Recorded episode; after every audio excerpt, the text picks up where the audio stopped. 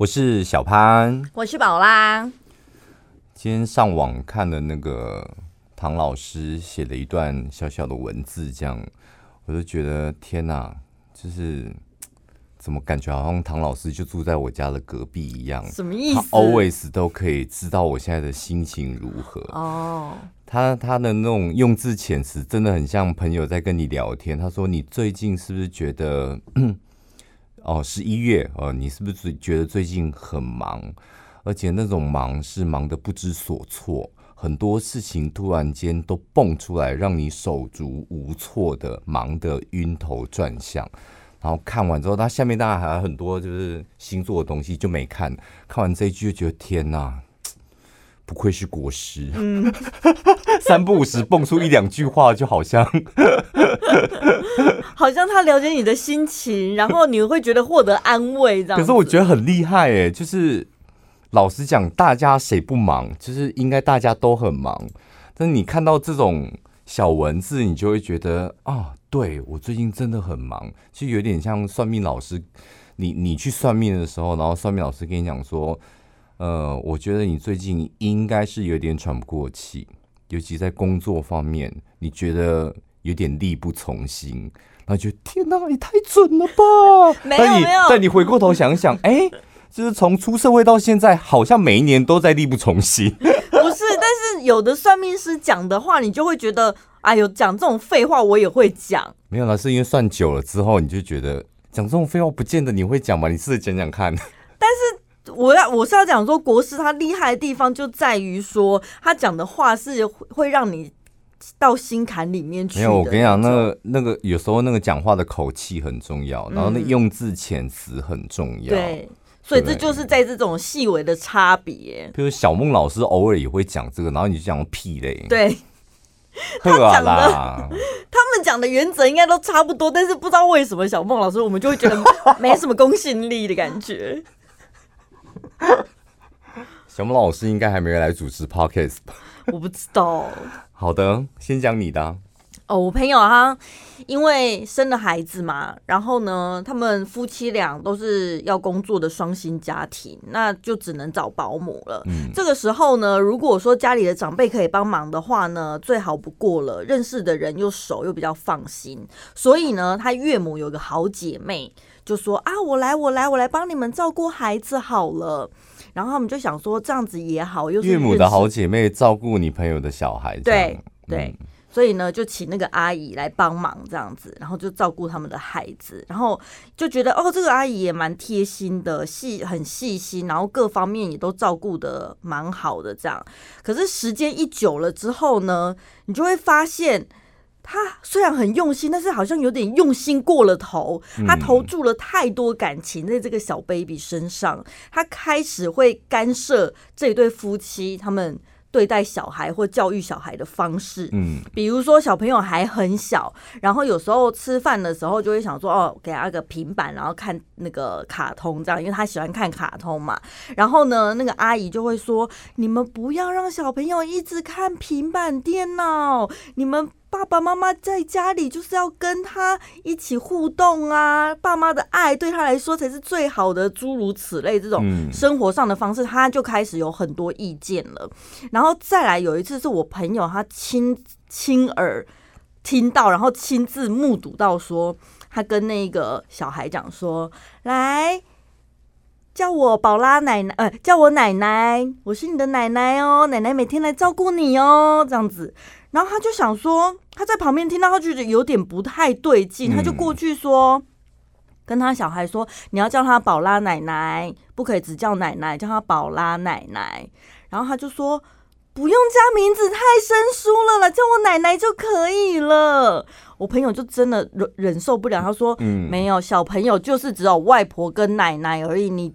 你就是要再加名字，要不然小朋友会搞混呐、啊。嗯、他还那么小，他分辨不出来说这么多个奶奶，谁是真奶奶，谁是假奶奶。对，然后你是假奶奶，所以必须得要有名字。对，就是要有所区隔。哦、然后他就很落寞，整个脸就垮下来。你说假奶奶就很落寞。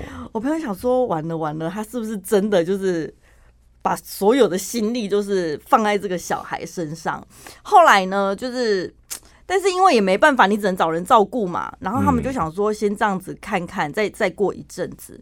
然后呢，就有点不幸的是，这个岳母她就因为生病，突然就过世了。嗯、然后他们就趁机曾奶奶过世了。对对对对，哦、所以我朋友就想说，算了，那就趁机好吧。那因为岳母如果过世了，他们把小孩可能准备要送幼儿园，或者是找其他的，可能找婆婆照顾或怎样。他就想说，那顺利就可以跟这个假奶奶就是。没关系了嘛，对不对？因为你是岳母的朋友，我们跟你其实没有什么认识。后来呢，小朋友就没有给他带了，之后到现在哦，那个贾奶奶她还是每个礼拜都会打电话给他说：“哎，你们家小孩还好吗？有没有什么需要帮忙的？有空的话，我可以过去看他吗？”这样子就是一直缠着他们家不放。他真的很爱那个小孩子。后来他去了解之后，他才知道。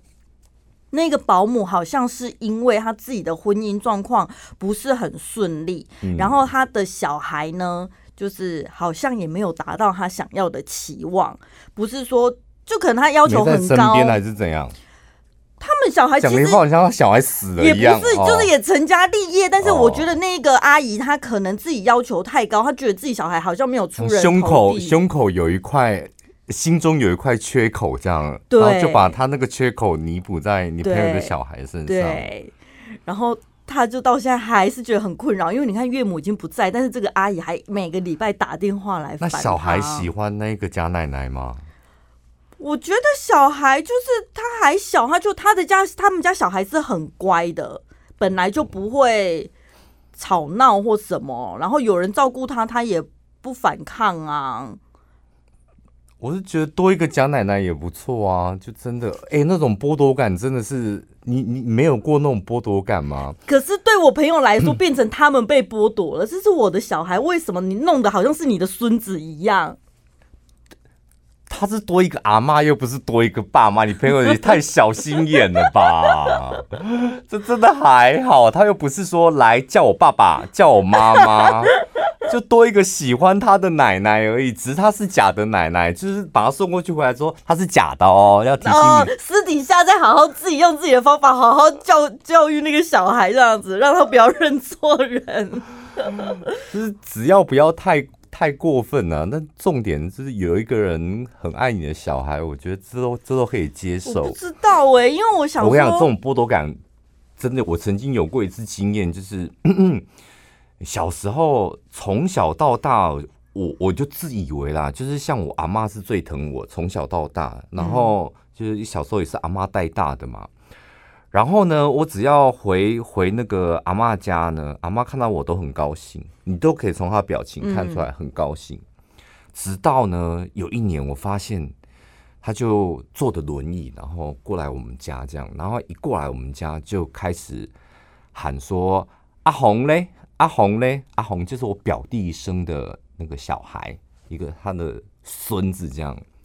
然后他说：“哦，他今天没有过来。”然后我妈就说：“呵，来照。”但我坐在那边呢。嗯。然后 我当时就看着我阿妈，然后我阿妈就请外劳，就是把他载走这样。然后我想说：“哇，你看，以前呢，他过来都会兴高采烈的看着我。”然后自从呢有一个那个孙子之后呢，现在他想他过来只想要看他的孙子，嗯，另外一个大孙子在这边，他居然一眼都没看就走，哎，连打招呼都没有。有啦，就是打一下招呼这样，哦、但是因为他过来就一下子就找他那个曾孙子，然后曾孙子不在，他掉头就走。当下连我这么大的大人，我都心里都有一点那种。唉，觉得失宠了，就是会有一种那种剥夺感。你不到生气，但就是就会有一种剥夺感，一定会有的啦。但是你讲的还是亲阿妈，我朋友那个遇到的是你的婚姻有状况，那是你们家的事情，就是我们也是觉得有点可惜。但是把情感投注到别人身上，我觉得你还是要看对方愿不愿意接受吧。是啦，就是不能够太烦吧。他没有三不五时出现在他家就好啦，或者是去幼稚园把小朋友接走，嗯、这种那就有点是脱序的行为，是有点害怕。啊、就是重点跟他跟那个假阿妈讲清楚就好啦。所以也有可能是这一对夫妻自己本身跟那个阿姨处不来，可能就不知道哪里觉得不太喜欢他。这对夫妻，这对夫妻是你的朋友吗？对啊。哦。他应该不会听我们的 podcast 吧？哦，这个我不知道哦。哦就是你想要讲一些重话，是不是？就属于比较小鼻子小眼睛的、啊，就自己不花时间照顾，然后照顾小孩的时候又丢平板，然后还在嫌人家那种假骂，你干嘛来抢我的小孩？真的有点小鼻子小眼睛哎、欸。但我觉得我那天听他讲完之后，我觉得爸妈真的好辛苦，而且你看他们都还没上小学，呃，就还没有开始就学，光是从什么幼儿园，他现在还跟我讲说他想要去找私立的幼儿园，嗯、然后又在苦恼说哦，学费很贵啊，干嘛公立又排不到啊？我想说天哪，学龄前就这么多苦恼了，然后。后来过一阵子，我就看到有一对那个网红夫妻，国外的，嗯，他们也是为了养小孩，他们家好像三个小孩吧，然后呢就觉得养小孩很苦恼，然后赚钱啊钱都不够这样，所以后来他们就想到一个方法，他们趁着小孩去学校上课的时候，他们就在开就开始在家里面拍影片，因为国外毕竟现在疫情也蛮严重，可能找工作不是那么方便，他想说啊，那现在自媒体很。流行，他们就在家里拍影片，拍什么影片呢？就是拍夫妻恩爱的影片。做爱吗？对，然后就是靠那些影片赚钱。但是就是没有合法的做爱影片，然后放在 YouTube 上面这样。当然不是在 YouTube，我觉得可能是上一些色情网站或什么吧，哦、要不然那种、哦哦哦、对啊，对啊，不对，哦，真的哦，所以。他们每哦，所以这样也养成一个习惯，就每天都得要大干一场啊！我想说也太厉害了吧！而且他们靠这样子的方式赚钱，真的是赚到买车买房，然后小朋友的学费都有了，所以他们两个非常享受。我想说，那男生也太厉害了吧！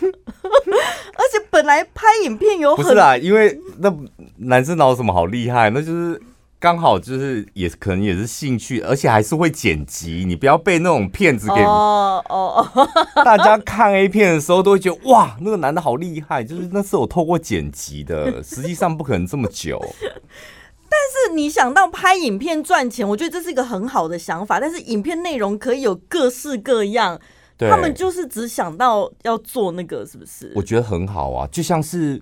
譬如说，我们现在在 Podcast 也是算是另外一份工作嘛，嗯，然后这个工作就是跟我们平常工作也有点关系，然后我们又可以赚钱，嗯，那对夫妻就他们平常也要做爱，那倒不如把它拍下来，然后顺便赚个钱，哎，就会赚蛮多钱的，这不是很好？猛拿 gam C 口，这不是很好？哎呦，就是喜上眉梢，喜上加喜。我们现在我们两个就是猛拿 gam C 口啊，我们主持 Podcast 就是猛拿 gam C 口。可是，如果说本来是做爱，不是应该要讲求气氛吗？现在每天都要上，现在气氛更好了。我跟你讲，你感觉有 千万只的眼睛看着你，那种不是更嗨吗？因为有些人就喜欢那种哦，我不知道有一集我们好像有讲过，就是那种有一些情侣，他们就喜欢那种野外打炮。对，那野外打炮，你想想看，就是地点也不舒服。然后又会怕被别人看到什么的，但他们就非常享受在那种不应该做爱的地点做爱，然后有可能游走法律边缘的那种快感，那个是你平常在床上猛干实干得不到的。想要讲求刺激，多一层多一层的刺激感，这样。嗯，可是因为疫情啊，很多人就没办法出门，尤其是国外的人，像那个。呃，有一个演员叫修格兰，你知道吗？嗯，他也确诊了。请问有谁不知道叫修格兰吗？修格兰，修格兰，对，休格兰。你不看他，你不太看电影，所以我要跟你确认一下。好了，反正他就确诊了新冠肺炎。不太，不太看电影跟我是智障那是两码子事。在家里了之后呢，他也是没地方可去，他就开始陪他的两个小女儿玩，这样子玩芭比娃娃。然后呢，他有一天在帮那个芭比娃娃剪头发的时候，他突然发现他自己在剪头发这部分非常的有天分，而且他很有兴趣。从此之后，他们家两个小女儿需要剪头发呢，都是修格兰亲自帮他们剪头发的。然后他本来想说呢，哎呀，这本来就是我身为爸爸，我只是尽我的责任嘛。然后呢，呃发现自己可能另一部分有天分或者是有兴趣，这样就这样而已。嗯、直到有一天，他发现他不只是有兴趣，他开始沉迷，因为他连他的女儿都上床睡觉了之后，他自己一个人，他竟然也在玩芭比娃娃。然后剪头发吗？没有，他 just 玩这样子啊，就玩芭比娃娃。然后，而且他玩的方法是什么吗？他芭比娃娃到底怎么玩？就是两个在一起，Hello，你好，两个女，Hi, 我来了，一男一女，还是还是两个女的？就看你该你要怎么玩就怎么玩啊。Oh. 但修格兰是玩什么？你知道吗？他是玩芭比娃娃跟那个《冰雪奇缘》的 Elsa，嗯，两个女生。然后这两个女生呢，她玩的情节并不是说我们姐妹掏出去玩，是发展出了一段禁忌恋情。然后他还会让那个 Elsa 跟芭比接吻，然后他用手机拍照，再把这个他非常满意的相片发给他的朋友们。然后朋友们想说，修格兰是不是发疯了啊？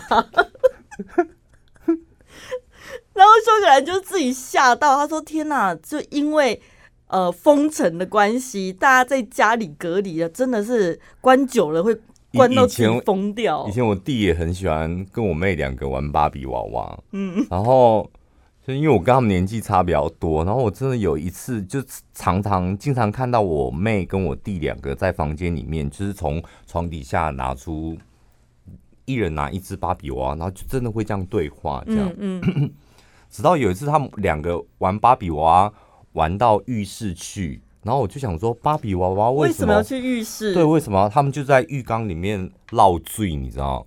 然后就芭比娃娃，你知道在干嘛吗？洗澡？不是。游泳？不是。跳水中芭蕾。他们进阶到，所以你看芭比娃娃的玩法真的有很多种，就是他从房间，嗨，你好，吃饱了吗？然后你可以进阶到。哎、欸，他们两个人在浴室里面的芭比娃娃是跳水中芭蕾的，然后，然后我就看到，我真的觉得好害怕，这看那个场景真的很可怕。我听到我弟讲一句话，就是 他就芭比娃娃跳水中芭蕾，所以他们没有泳衣嘛，所以必须让他全裸，就两个全裸的芭比娃娃在水里面，然后他们必须要动作一致，就水中芭蕾就是头在下水下面，然后。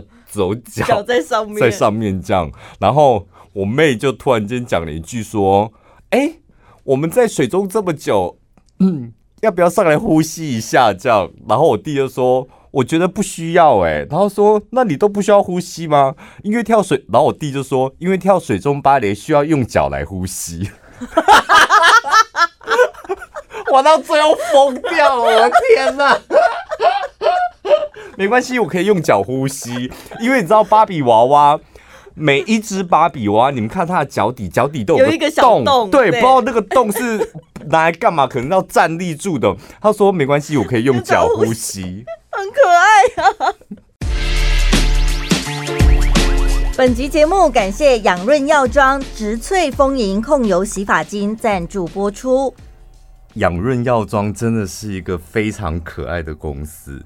因为他们一开始就是很早以前要我们夜配的时候，他们就说他们想介绍他们家的洗发精，嗯，然后我就直接回绝，就是跟我们的业务讲说不要，然后他说请我们用用看，嗯，然后他要寄来，我说不要，然后说 拜托请你们用用看，我又再说了第三次不要。他还是最后就是把他洗发精寄来，然后特别叮咛我们的业务说，请小潘宝拉用用看。我还是没用，因为我们平常已经介绍很好用的洗发精介绍过了，然后我们自己也长期有一些洗发精是我们觉得不错的。拒绝了三次，我在大概上上个礼拜才用他们家的洗发精，用完之后，我直接跟我们业务讲说：“好，我们要介绍养润药妆的洗发精。”哎，我觉得有时候做生意就是要这样子，欸，哎，对不对？我，我跟你讲，他这种个性就会反映在他的产品上面，对不对？对，我就觉得怎么会？就是你已经厂商，你已经拿着钱，然后要业配，然后已经被拒绝了三次。然后他还是很坚持，请你们用用看。用完之后，我只能够说非常好用，真的非常好用。而且我我我有一点点被养润药妆给感动，就是他们光光提供除了那个洗发精之外，他们连我们两个要夜配的内容，他们还特别做了一份非常精美小潘与宝拉 Podcast 商品提案简介，特别用彩印，然后厚厚的一个内容介绍他们的产品。从来我从来没有看过这种厂商，我觉得他们非常的，我觉得对自己的产品有信心，嗯，然后很细心。重点是他们对于自己产品的信心还有细心，你完完全全可以从他们这一罐洗发精，我讲真的啦。你洗一次，你就可以完全的感受得到。对，先跟大家稍微介绍一下养润药妆，他们整个团队哦，里面呢，他们都有医师或药师的身份，所以其实是很专业的。尤其里面呢，其中一个主研发者之一，他是因为自己的小孩有异位性皮肤炎，他就觉得很奇怪啊，我是一个健康的体质，为什么我生出来小孩会过敏？但是我跟你讲。所有做药妆的，我们大概听过一亿七千八百九十六次这样的故事，这样的故事真的有点腻。他说他的那个洗发精跟产品，就是他先让他的自己的女儿先洗了十几年，他等于把他的女儿当小老鼠做实验呢。但是他们的洗发精啊，养润药妆的洗发精，你收到的时候，就是从瓶身上面，包括刚刚讲的界面活性剂、细磷色素、香精、酒精、化学界面活性剂，那些没有含的成分，他们通通都标示在盒身上面很清楚。嗯，这些东西通通都没有。那你会想说，那它如果没有这些什么界面活性剂，你洗发精怎么起泡？我告诉你，它添加了氨基酸，用氨基酸去帮助洗发精起泡，而且氨基酸的来源非常多，它用的是来自日本的氨基酸，然后每一瓶都高达四十帕的氨基酸。然后呢，呃，如果你是有头皮屑的，你用它的洗发精效果很快，嗯，就是。它里面全部都是精油成分，所以在洗的时候呢，你可以闻到那个淡淡的精油香。重点是你洗完头，然后你可以观察一个礼拜，你的那个枕头套上面啊，睡觉枕头套上面都还有一点点那种淡淡的精油香。嗯。我觉得好洗的地方在哪里？就是如果像我们要追求头发。蓬松，洗完蓬松，我跟你讲，你在洗的过程当中，它非常的干涩。但如果你想要追求那种柔顺发质的，洗完大部分你的头会变得很扁塌。嗯，他们家就是既可以让你洗起来。没有压力，很蓬松之外，然后又可以让你的发质非常的好，这很真的很厉害。因为我前一阵子去烫头发嘛，烫头发之后呢，接下来你要吹整的时候，它就很容易因为受损，然后毛躁起来。我用了他们家的洗发精，我才用两天，我立刻感觉到我不需要特别去擦什么。护发品，它真的就毛躁的状况减少很多，而且以前曾经因为那个受损啊，很容易拉扯的断发，断发的状况也减少很多。我不会整个。浴室的地面满满都是头发，每一瓶它都添加不同的精油成分，包括像你头皮屑的，然后你头皮很容易臭跟痒的，还有你要让你的发质好一点、柔顺一点，它是调配不同的精油成分。详细的成分呢，在我们的资讯栏还有他们的官网上面都写的非常清楚。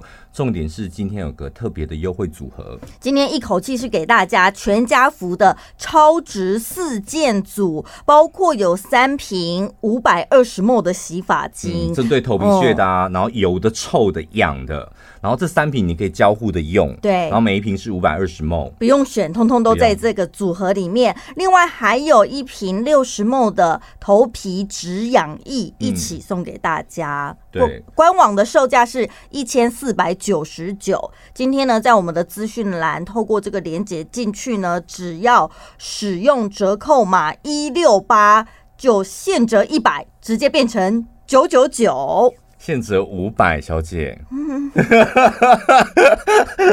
是一四九九，使用折扣码现折五百，不好意思，九百九十九，我数学太差了。以后有数字的给你念了，我都已经念开头了。好了，就是养润，记得从我们的资讯栏点进他们的官网上面去选购养润药妆。我个人非常推荐他们家洗发精，真的非常好洗。请开始。我天！所以你说每正月真的不知道什么时候开始 所以你是因为这点不习惯？OK OK OK，没有，因为我们两个没有讲话，就是哎，麦克风声还没有声音。哎呦，怎么老广播人还会这样子哦？就是因为老广播人，所以被那个原本的习惯制约了啊。哎，你会上去看？你看得到那个 Apple Podcast 上面的留言吗？看不到，你看不到。嗯，那你可以透过什么方式可以看那个留言啊？嗯、应该网应该是可以从网页版、啊，对，网页版应该可以看到。我就是我不知道我这个习惯是好习惯还坏坏习惯，你帮我分析一下。嗯、就是我每天最关心的就是在 Apple Podcast 上面的留言，所以我每天都会去看留言。可能因为我们现在留言还不够多吧，一千多则而已，所以我还有那个心力，每天就是四五则、四五则，所以每天都可以看。嗯，你觉得这是好事还是坏事？我觉得对你而言应该算蛮好的吧，因为第一个你你是心理素质够强大，你是可以调试的过来的人，是吧？比跟我比起来，我比较容易走心。哦，然后。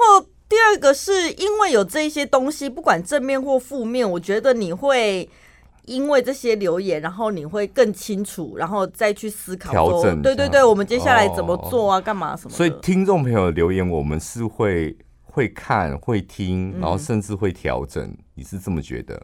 对。事实上呢？事实上呢？你有要揭晓这个吗？没有，我只想说，我们两个起码要达成共识嘛，就是、oh, 对不对？就是不见得听众朋友的留留言看跟听是一定要了。那会不会因为他们的留言做调整，就是得要两个人达成共识？对，那你决定怎么做？你可以不用这里讲，你私底下告诉我，我全力配合。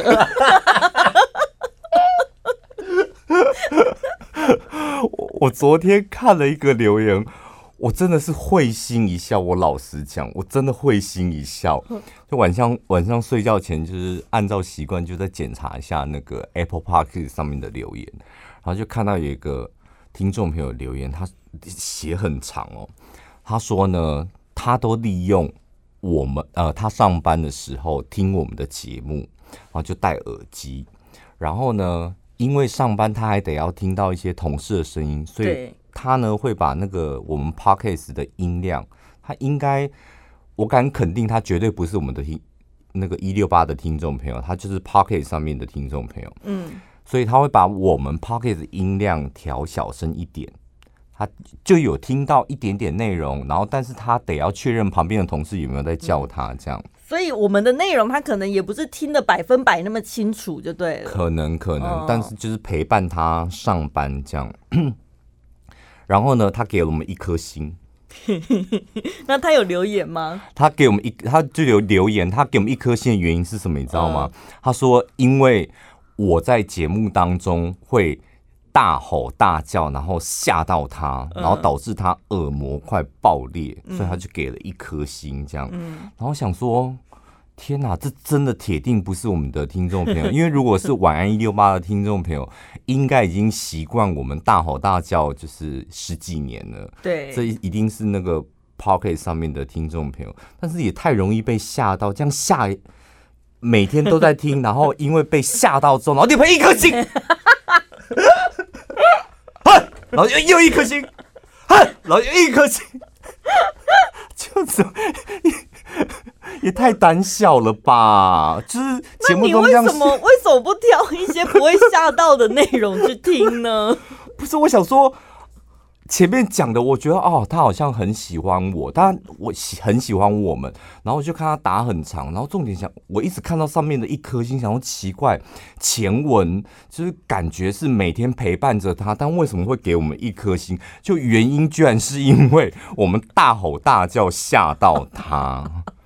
我上次看到有一个听众朋友也很可爱，他是拍影片传到我的 IG 里面，然后他那个影片内容就是他想要告诉我们说，我去拿了我妈妈的手机，妈妈可能是长辈吧，我拿了我妈妈的手机，然后点开 Apple Podcast，然后我要给你们五颗星哦，然后他就想要拍那个影片记录下来，所以他很忙哦，他左手拿一只手机要拍，对，另外右手拿着妈妈的手机，我就看到。那个影片内容，他右手呢，大拇指拨开了 Apple Podcast，选到了小潘宝拉，然后找到了评分页之后，又按下去的时候，不小心手滑按到了四颗星，啊，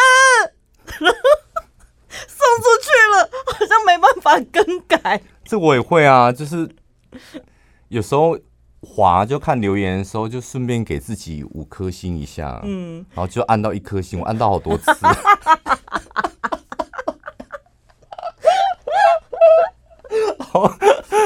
刚开始不小心按到一颗星的时候，就有点紧张，然后赶快去看看那个排行榜上面的节目，想说：“哎，天哪，他们 total total 里都是几颗星这样？”然后检查一下，想说啊，偶尔一颗星也可以，好像没关系吧？也也没有关系这样。然后重点是留言呐、啊，呃，有一个听众朋友呢，他私讯我这个问题，其实已经私讯蛮久的，但我只是。一直都没有在那个广播节目当中回复他，可能我一点不知道怎么回答。这样，嗯、他也是一样，他的那个内容写的非常非常的长，反正就重点就是他很喜欢我们的节目，然后听了很多年这样。然后他讲了一句很重要一句话，他觉得听两个年轻人在聊天，他觉得很有趣。他说：“我们两个是年轻人，对他来说是不是？”对，他就觉得听两个年轻人聊天，他觉得很有趣。这样结论呢，他就是要问我们一个问题。他说：“小潘宝拉，请问一下，到底要怎么样跟年轻人当朋友？”然后当时看到这个留言的时候，我就问他说：“那你几岁？”嗯，好像六十四岁哦，所以六十四岁的。叫老年人吗？还是年纪大的人？长辈？对啦，哦，长辈。嗯，好。六十五岁，现在六十四岁，现在是一个很尴尬的年纪。对，好像是。他不会老，对，但是他也不会年轻，对啊，是吧？就大哥大姐了吧，甚至可能叔叔阿姨，但还不到老灰啊，这样。所以六十四岁的人，到底的长辈到底要怎么样跟年轻人当朋友？你觉得呢？所以他会这样问，表示他想跟年轻人当朋友。好，我们就姑且论，我们两个就先充当一下年轻人好了。如果今天有个六十四岁的人想要跟你当朋友，你觉得他怎么样可以？跟你当朋友，不是，我会很好奇为什么要跟年轻人当朋友？我现在还没六十几，我就已经很想就是倚老卖老啦、啊。年轻人就是要尊敬我，就是要叫我前辈啊！我干嘛跟他们当朋友啊？我跟我当下没有回复他的原因就是为什么啊？就是一来就是为什么年轻人要跟？长辈当朋友，还有为什么长辈要跟年轻人当朋友？还有，我我我想到一个问题，就是 先用这个角度讲了，就是你不觉得交朋友，他就是应该不分年纪、不分男女，然后不分性别，对，就这就是交朋友嘛？你。你谈恋爱都可以什么都不分的，对呀。那你交朋友为什么要分？我是老年人，你是年轻人，那所以我要怎么跟年轻人当朋友？就如果你先把自己筑起了一道墙之后，然后你现在又在问我们说，那我怎么样把这道墙卡掉？这不是很奇怪？筑墙的是你哎。如果你们合得来，不管你们几岁，你们就会自然而然就会成为朋友了。我觉得，像在我们公司里面，还有我觉得现在很多社会氛围里面，我觉得真的很容易会筑起一道墙，就是很多墙哦，就是你知道，主管跟员工，你看就是筑起一道墙，然后长辈跟年轻人，老人家跟年轻人。国民党跟民进党，川粉跟非川粉，就是大家每天都在逐强，就大家喜欢分类。套一句我常讲的，就是条条框框真的已经太多了，所以我们基本上我们要减少，就是把自己捆绑住的因素。我觉得这很重要，不要交朋友还要分你是年轻人，我是老年人，那我到底要怎么样跟你？磨合在一起，我觉得这个观念就很奇怪。嗯，人世间不是所有的事情都要黑白分明的。对啊，它其实有很多模糊地带或者是重叠的一些区块，所以你没有必要就是分得那么清楚。还有，这就是再退再换另外一个角度讲，我我个人真的觉得，就是老人家，你为什么要跟年轻人当朋友？我觉得真的不要哎、欸，是为了 你想要保持年轻的心态吗？还是什么？因为我觉得就是老人家跟年轻人，如果我们真的硬要这样子分的话，他们两个最大的差异在哪里？他们的差异在生长背景不一样，是吧？嗯，就是你可能你高中的时候，那个年轻人他还没有出生，对，你出社会的时候，他可能 maybe 才国小。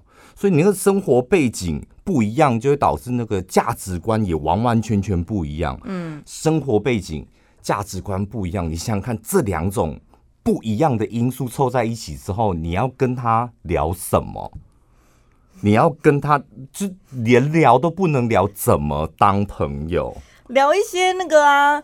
呃，不是会有一些什么沟通专家还是什么东西的，就是对，我跟你讲，我就特别为了这个听众朋友，我真的上网去搜了，就是呃，年轻人如何跟老人家当朋友，或是老人家如何跟年轻人当朋友。我跟你讲，我真的还搜到了一篇文章，嗯嗯、这一篇文章，哎、欸，我觉得这个网站真的做的挺不错的。这个网站它它叫做五十 Plus。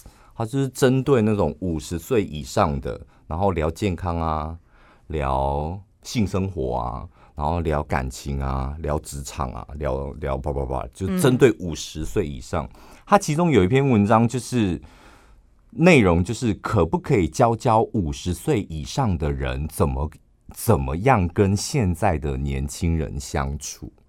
我看完这篇文章的时候，我更加的确定，就是。老人家真的不要跟年轻人当朋友。你知道这篇文章它有多长吗？它总共夯不啷当列了二十点，就一二三四五，二十点，二十点也就算了。这二十点，你知道文章有多长？每一点的注解这样加起来，总共有五张 A4，而且就是这种字体，五张。你看我新细明体，然后十二大小这样子，最标准的规格。五张。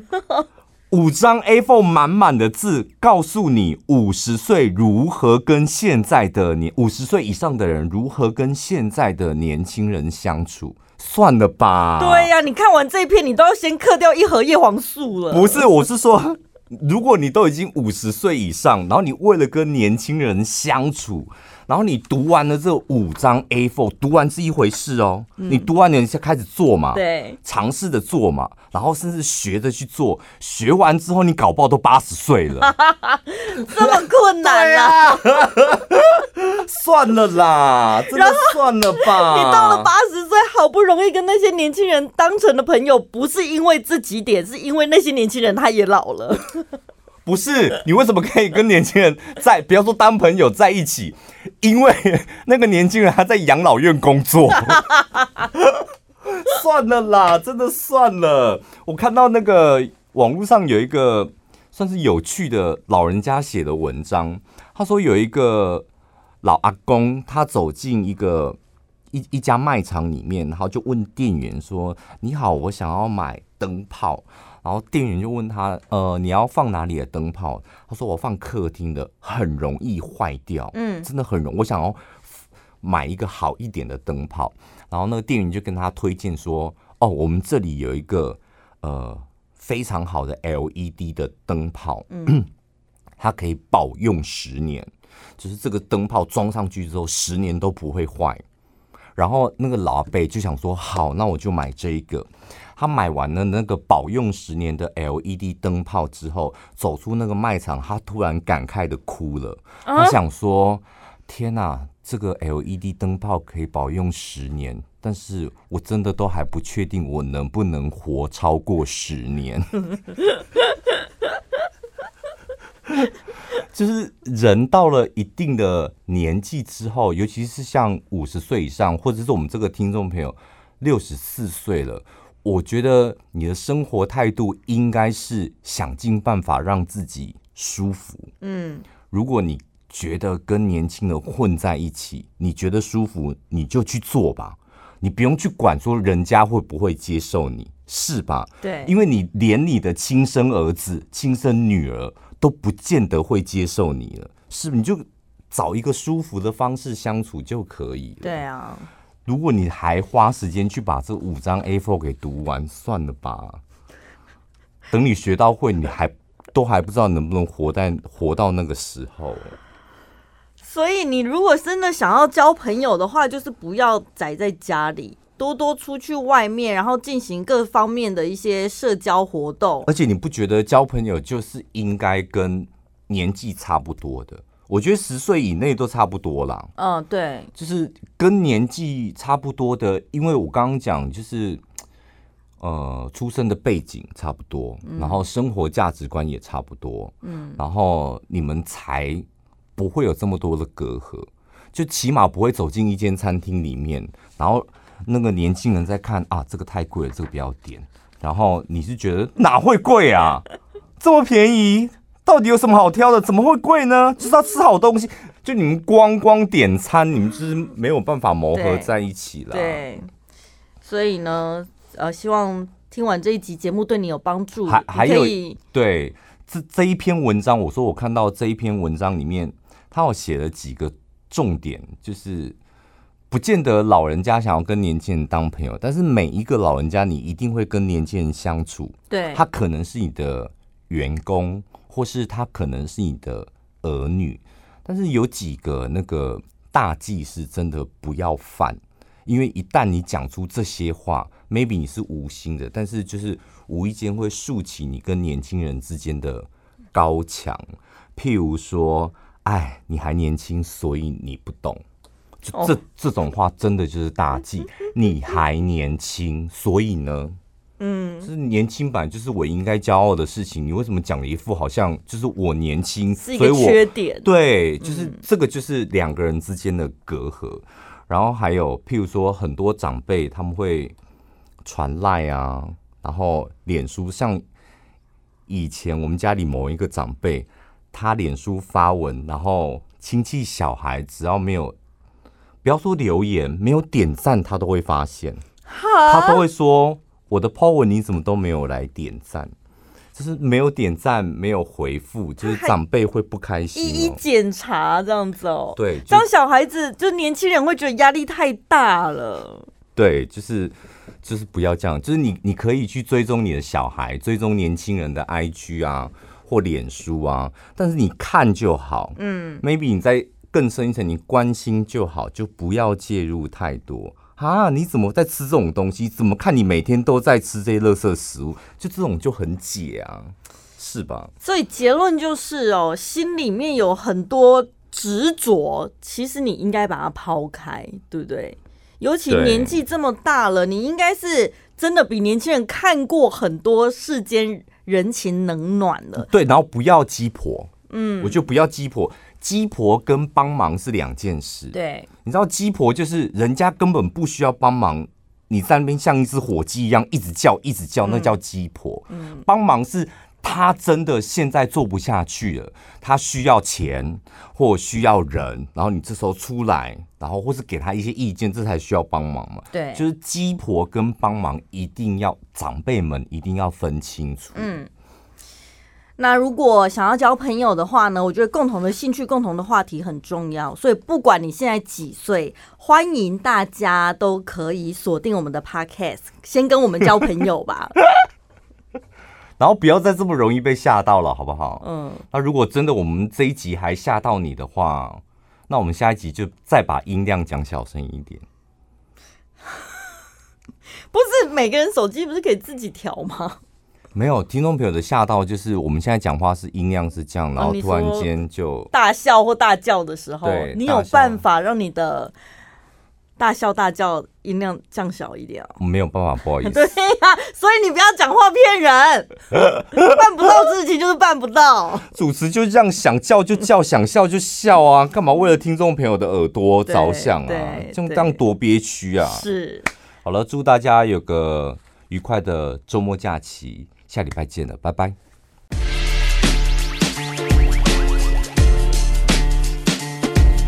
秋冬是皮肤容易大量缺水的季节，容易干痒，产生细纹。皮肤要好，毛孔要细致，胶原蛋白不能少。露琪亚赛洛美润感胶原蛋白粉，严选日本大厂鱼类胶原蛋白，小分子快速吸收，百分之百纯天然，保养就应该这么快速。四大天然保养成分，多项食品安全认证，让你由内而外丰润亮泽。赛洛美润感胶原蛋白粉，秋冬补水的第一首选，一天一包，七天有感。官网两个月份只要两千八百八十，输入小潘宝拉专属折扣码一六八，只要两千元。